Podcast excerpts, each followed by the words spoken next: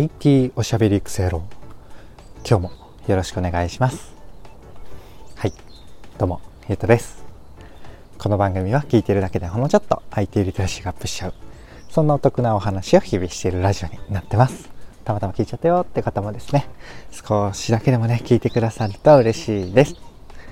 はい。ということで祝日明けの平日ですね。頑張っていきましょう。今日も朝歩きながら収録をしていくわけなんですが、何の話をしようかなと言いますと、タイトルとしてはですね、ちょっと長いんですが、レシピ動画アプリ、クラシルのショート動画投稿サービス、クラシルショーツを使った感想というテーマですね。ちょっと長いんですけど、クラシルさんっていうあのレシピ動画の、うんま、作り方とかをあの見れるね、サービスなんですけれども、新しいサービスをね、新しい機能なのかなを新たに作っていったので、それをちょっとご紹介するという、そんな回でございます。お付き合いくださ。い。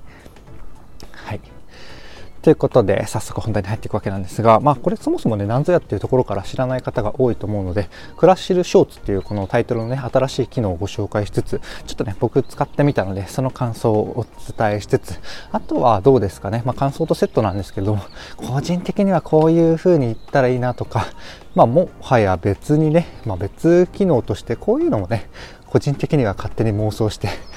出てきたらいいのになみたいなことをね 考えてたりするというお話をしていきます。はいということで改めて、うん、あのクラシルショーツ今回ご紹介する機能について最初はご紹介していくんですけどこれ何かっていうと、うん、もうシンプルに言うと本当 TikTok みたいな機能ですね TikTok とかインスタリールとか YouTube ショーツとか、えっとまあ、縦長の動画が基本で、えっと、1分とかね数十秒とかの動画が、まあ、いろんなアプリにねあの付随的な機能本当にもういろんなアプリにメッセージ機能がありますよみたいな感じで動画のね短いものが入ってくるっていうのがかなりスタンダードになってきてるなっていうところですよね。それの一つっていうか、まあ、これがレシピ動画サービスのクラシルの中に、クラシルの新機能として入ってきたっていうのが今回のニュースですね。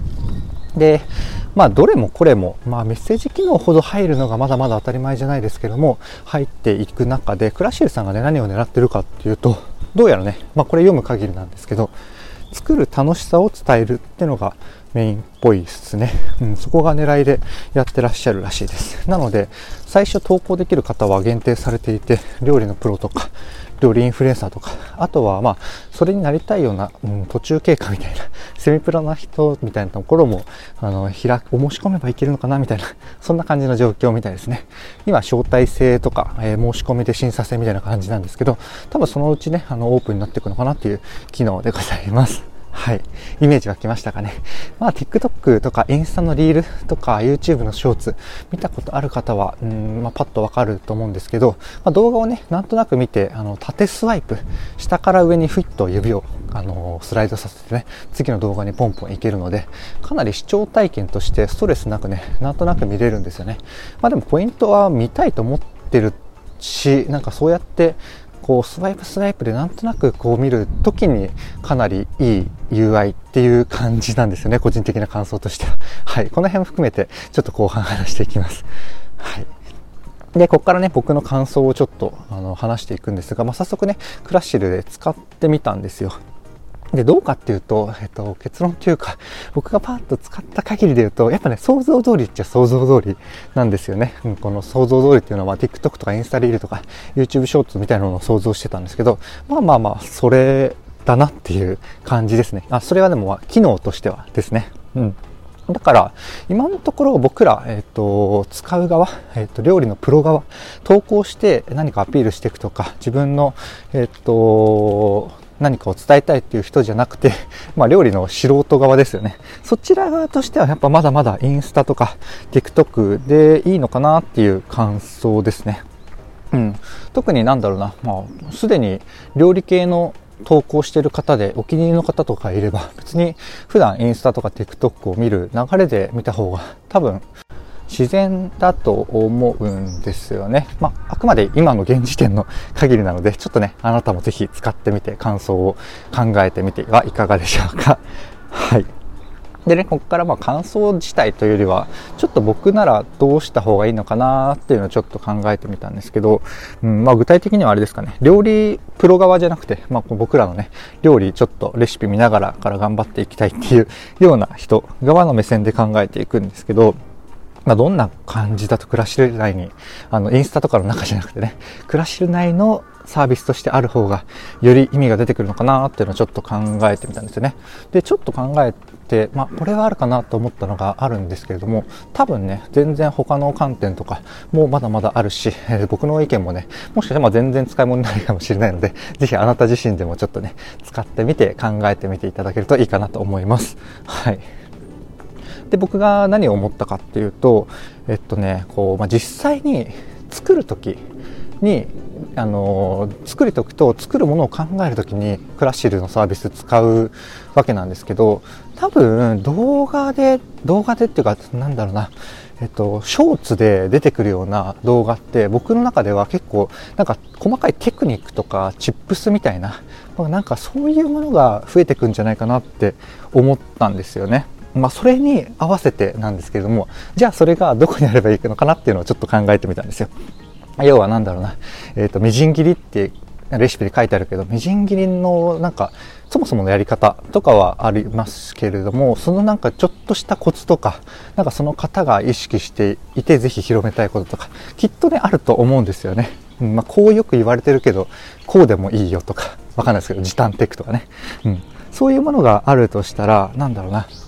うん、TikTok とかインスタみたいになんとなくこうスマホ眺めながら、えー、スワイプスワイプってしてあこれいいねとかやっていくっていうよりももうレシピの中に入ってきてもいいんじゃないかなって思ったんですよね。まあ、レシピの中にあのみじん切りとか入っ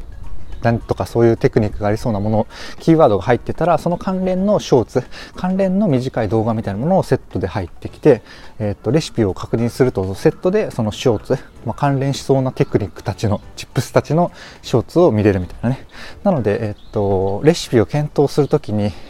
その関連ショーツがどれぐらいありそうなのかとか、まあ、レシピを検討するときに、ちょっとそこは多分時間が一瞬あるところだと思うので、そのチップス的なところをね、動画で見て勉強したりとかっていうのもできるし、あとはま何より実際に作る時にレシピの動画ステップごとに数十秒ぐらいの動画があるんですけれども、まあ、そこだとねあのやることが書いてあるだけなのでそのショーツをセットで見ることで実際にやる時もレシピの、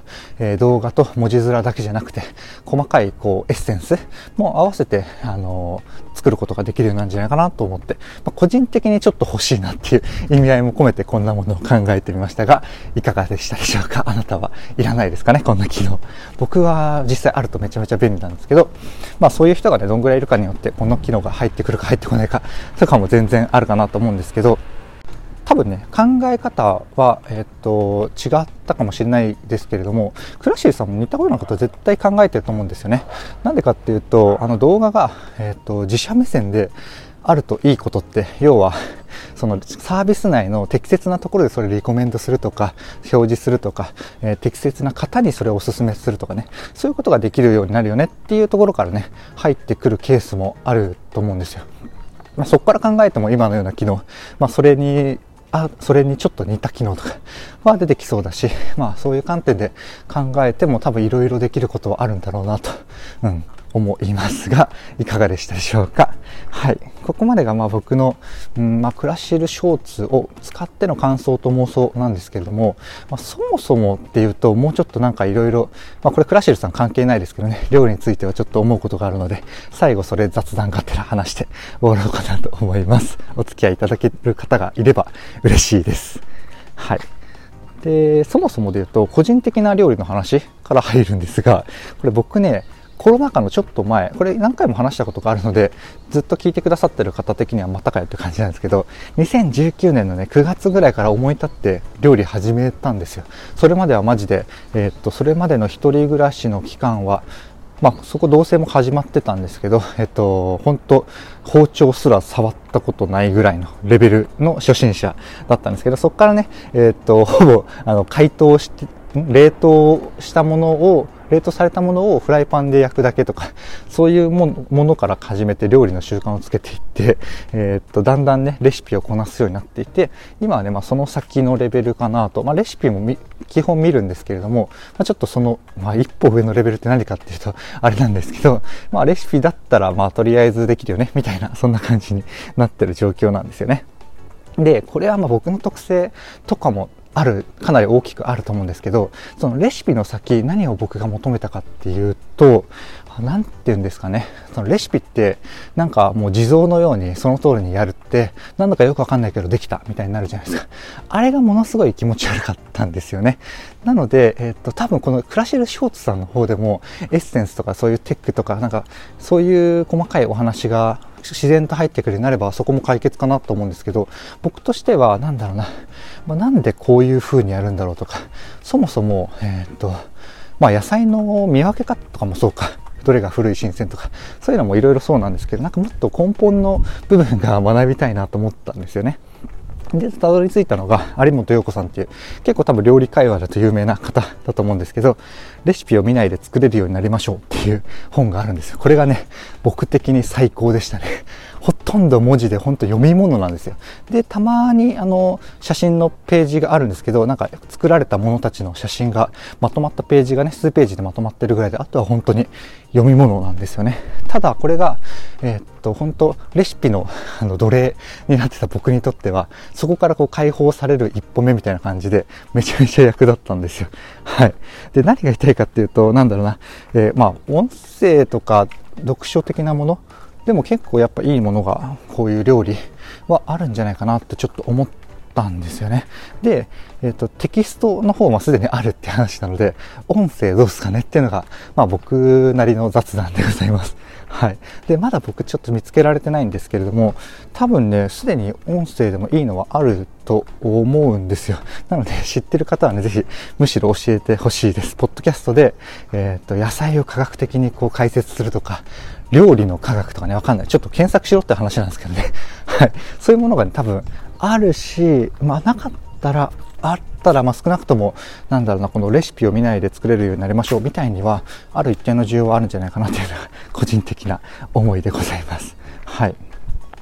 で、あともっと言うと、やっぱ忙しくて料理ができないとか、やる気にならないとか、頻度やっぱ上げられないよなっていう方っていうのは、そもそも忙しいので、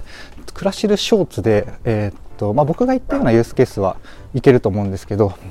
あの、暇な人みたいな感じで、あの、TikTok をなんとなく見るとか、インスタのリールをね、え、30分なんとなく見続けるとか、そういう使い方は多分できない人だと思うんですよ。だからこそ、まあ、これ繰り返しなんですけどね、やっぱこういう時音声って良くないですかっていうのが、まあ、僕があなたにまあ、なんであなたに言うんだって話ですけど、お伝えしたいところでございます。なのでですね、ちょっと僕もまた改めてこの食に関するポッドキャストとか、まあ、ボイシーとかでもいいですけど、あったらぜひちょっと紹介したいな、聞いてみてよかったものがあれば、もしかしたら、あの、たまにやるガジェット回みたいに、おすすめ配信感、配信？おすすめ番組みたいな感じで、ちょっと、あの、お話しするかもしれないです。もっとね、あの、これいいよっていうのがすでにある方いれば、ぜひ僕に教えていただけると嬉しいです。はい。あとはそうですね、もし、もし万が一、クラシルさんにこの話が届いたら嬉しいなというぼやきで締めさせていただきます。いかがでしたでしょうか？